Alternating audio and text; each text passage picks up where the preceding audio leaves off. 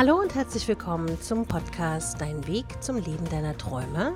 Ich bin Ariane Lehmann, dein Motivationscoach und ich freue mich, dass du heute zuhörst. In dieser Folge geht es darum, welche elf Dinge am Anfang einer Beziehung funktionieren sollten und meiner Meinung nach, wenn sie nicht funktionieren, die Beziehung nicht gerade sehr viel Stabilität hat, um für die Zukunft zu reichen.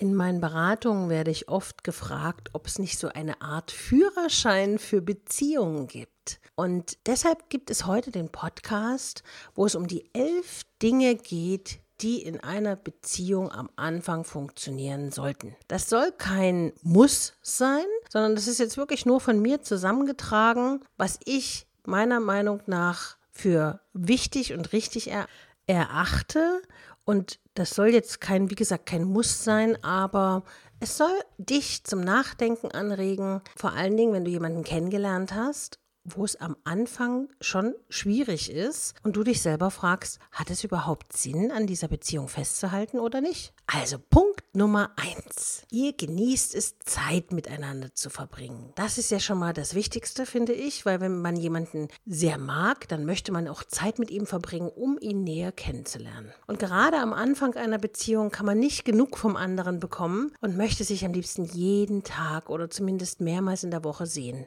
Wenn dein Partner dich sehr auf Abstand hält und sich viel weniger häufig mit dir treffen möchte als du, dann sind seine Gefühle für dich scheinbar nicht so stark, wie du dir das wünschst. Zweiter Punkt. Es kommt nicht so schnell zu Streitigkeiten. Streiten gehört zu jeder gesunden Beziehung dazu und das ist mittlerweile bekannt. Aber wenn ihr euch jedoch zu Beginn eurer Beziehung oft und schnell wegen banalsten Dingen streitet, dann schadet das eurer Beziehung enorm und es ist für viele schwer, diese Machtkämpfe wieder abzulegen. Ich sage immer, am Anfang sollte eigentlich alles rosa sein, weil man glücklich ist, dass man den anderen hat und auch akzeptieren sollte, dass der andere eine andere Meinung hat, ohne es persönlich zu nehmen. Punkt Nummer drei. Ihr könnt über eure Gefühle sprechen. Und da werden jetzt schon einige Männer wieder mit der Stirn runzeln, weil das oftmals ein großes Problem darstellt, Gefühle zum Ausdruck zu bringen. Also um langfristig eine glückliche Beziehung führen zu können, ist es wichtig, dass man auch über Gefühle und natürlich auch über Probleme sprechen kann. Männern fällt dies bekannterweise oft schwerer als Frauen.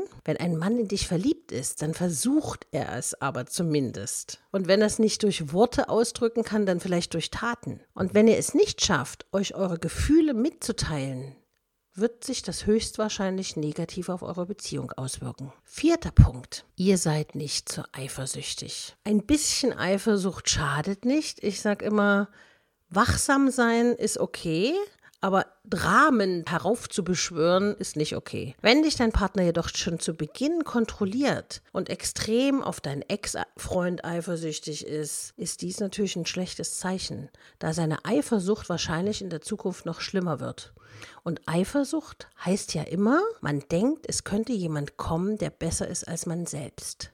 Was dir gleichzeitig zeigt, dass derjenige nicht mit sich im seelischen Gleichgewicht ist, was sein Selbstwertgefühl betrifft. Also Achtung. Fünfter Punkt, regelmäßiger Kontakt. Zu Beginn einer Beziehung ist noch alles neu und ja klar darf man sich als Frau rar machen oder als Mann, aber man möchte natürlich den anderen auch so gut es geht kennenlernen. Und dazu ist regelmäßiger Kontakt erforderlich. Wenn dein Partner Schwierigkeiten damit hat, sich regelmäßig bei dir zu melden oder dich zu treffen, dann wird sich das in Zukunft sehr wahrscheinlich auch nicht ändern. Natürlich gibt es hier die Ausnahmen. Ich habe auch schon in meinen Beratungen erlebt, dass am Anfang totale Startschwierigkeiten waren und der Mann die Frau nur einmal im Monat sehen wollte und die Frau natürlich dementsprechend unzufrieden war. Aber im Endeffekt sind sie trotzdem zusammengezogen und das hat sich dann relativiert. Sechster Punkt. Ihr teilt euer Leben miteinander. Natürlich werden aus zwei nicht eins, nur weil, er, weil ihr ein Paar seid. Jeder braucht auch in der Beziehung seinen Freiraum und getrennte Aktivitäten. Einige Bereiche eures Lebens dürfen sich jedoch auch vermischen. Wenn ihr euer Leben gar nicht vermischt und euer Ding getrennt von dem anderen immer weitermacht, spricht das für eine kurze Lebensdauer eurer Beziehung. Siebenter Punkt. Ihr kennt Familie und Freunde des anderen. Natürlich nicht gleich am ersten Tag. Aber wenn ihr eine ernsthafte Beziehung führt und auch in Zukunft zusammenbleiben wollt, ist es meiner Meinung nach wichtig, dass ihr die Familie und Freunde des jeweils anderen kennenlernt. Andernfalls könnte es bedeuten, dass dein Partner nicht wirklich vollständig zu dir steht. Achtens, ihr trefft gemeinsame Vereinbarungen. Eine Beziehung erfordert auch eine gewisse Kompromissbereitschaft und ein großes Organisationstalent. Und wenn ihr nicht in der Lage seid, euch abzusprechen und euch an Vereinbarungen zu halten, könnte dies auch in Zukunft zu einem Problem werden und eure Beziehung stark belasten. Das betrifft vor allem auch Pläne für eine gemeinsame Zukunft. Wenn dich dein Partner bei seinen Zukunftsplänen nicht berücksichtigt, sollten bei dir die Alarmlampen leuchten. Und dann ist es durchaus möglich, dass diese Beziehung nicht von langer Dauer ist, weil er es gar nicht einplant. Neunter Punkt. Wie bereits erwähnt, sind Zukunftspläne ein wichtiger Bestandteil deiner Beziehung. Wenn dein Partner wirklich verliebt in dich ist, dann integriert er dich in seine Zukunftspläne und Fantasien weil er dich liebt und weil er, weil er Zeit mit dir verbringen möchte und so viel wie es geht von dir haben möchte, wie er haben kann. Wenn nicht, scheint er davon auszugehen, dass du in Zukunft nicht mehr an seiner Seite bist. Und das piekst jetzt schon ganz schön, ne, wenn man das so hört. Zehnter Punkt. Gegenseitige Unterstützung ist wichtig.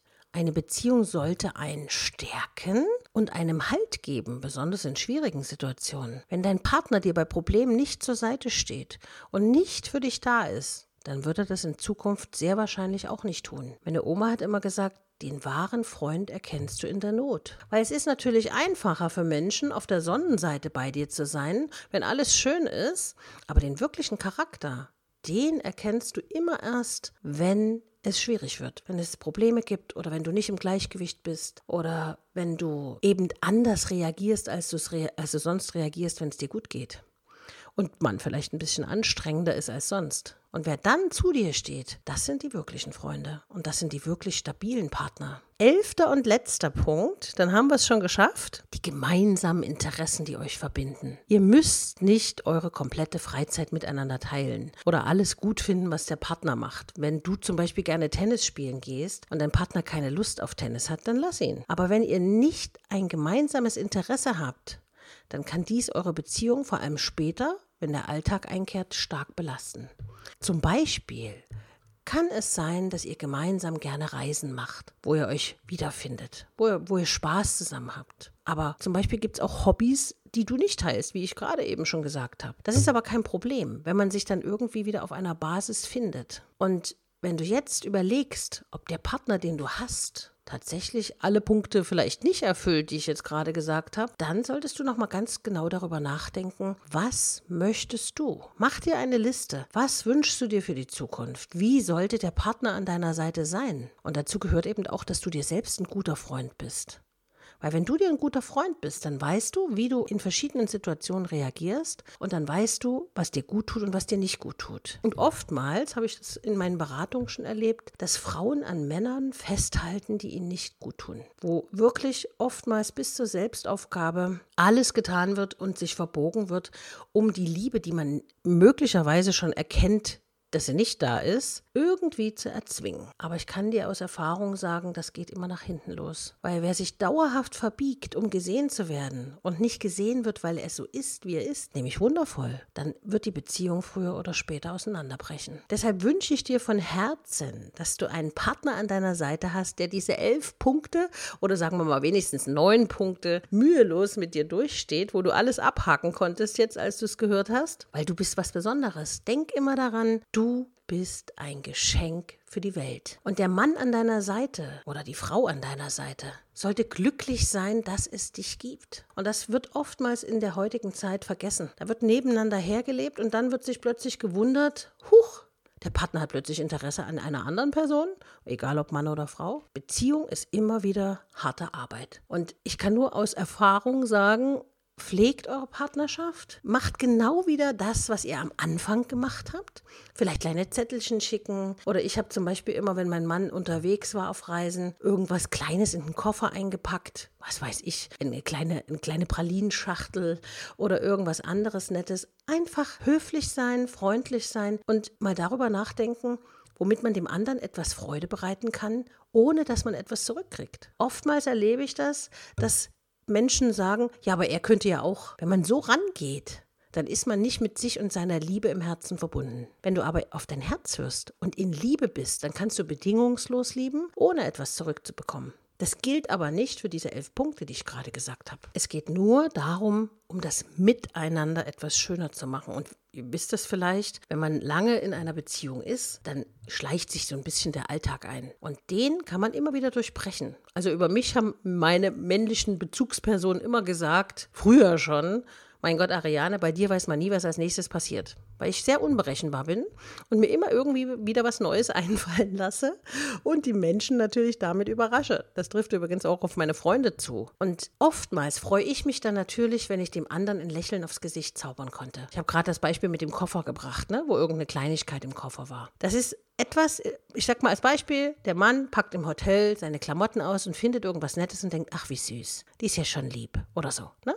Also das ist jetzt nur ein Beispiel und überleg doch einfach mal, wenn du schon einen Partner hast und sich der Alltag ein bisschen eingeschlichen hat, was du jetzt machen kannst, um deinem Partner einfach mal zu zeigen, dass es schön ist, dass es ihn gibt. So, in diesem Sinne wünsche ich viel Erfolg beim Umsetzen und ich freue mich, wenn du nächste Woche wieder mit dabei bist. Du kannst diesen Podcast abonnieren oder bewerten, je nachdem, wo du ihn hörst. Und wenn du Anregungen hast, was ich in einer der nächsten Folgen besprechen sollte, dann schreib mir ruhig eine E-Mail an info@ariane-lehmann.de und wenn du Interesse hast, dir einmal einen Blick in die Zukunft zu wagen und zum Beispiel wissen möchtest, ob der Partner, den du da jetzt gerade kennengelernt hast, der richtige für dich ist, ob er wirklich treu ist, dann kannst du dir bei den Beratern von Decisioni eine Gratisberatung abholen und kannst ja, zum Beispiel astrologisch hinterfragen oder wie gesagt einen Blick in die Karten werfen lassen, was dein Herz begehrt. Schau einfach mal vorbei bei www.decisioni.de, das ist das moderne Beraterportal und du weißt ja, Entscheidung formen dein Schicksal. Triff also jetzt deine Entscheidung. Ich verabschiede mich jetzt und wünsche dir viel Glück und wir hören uns hoffentlich nächste Woche. Bis bald, deine Ariane.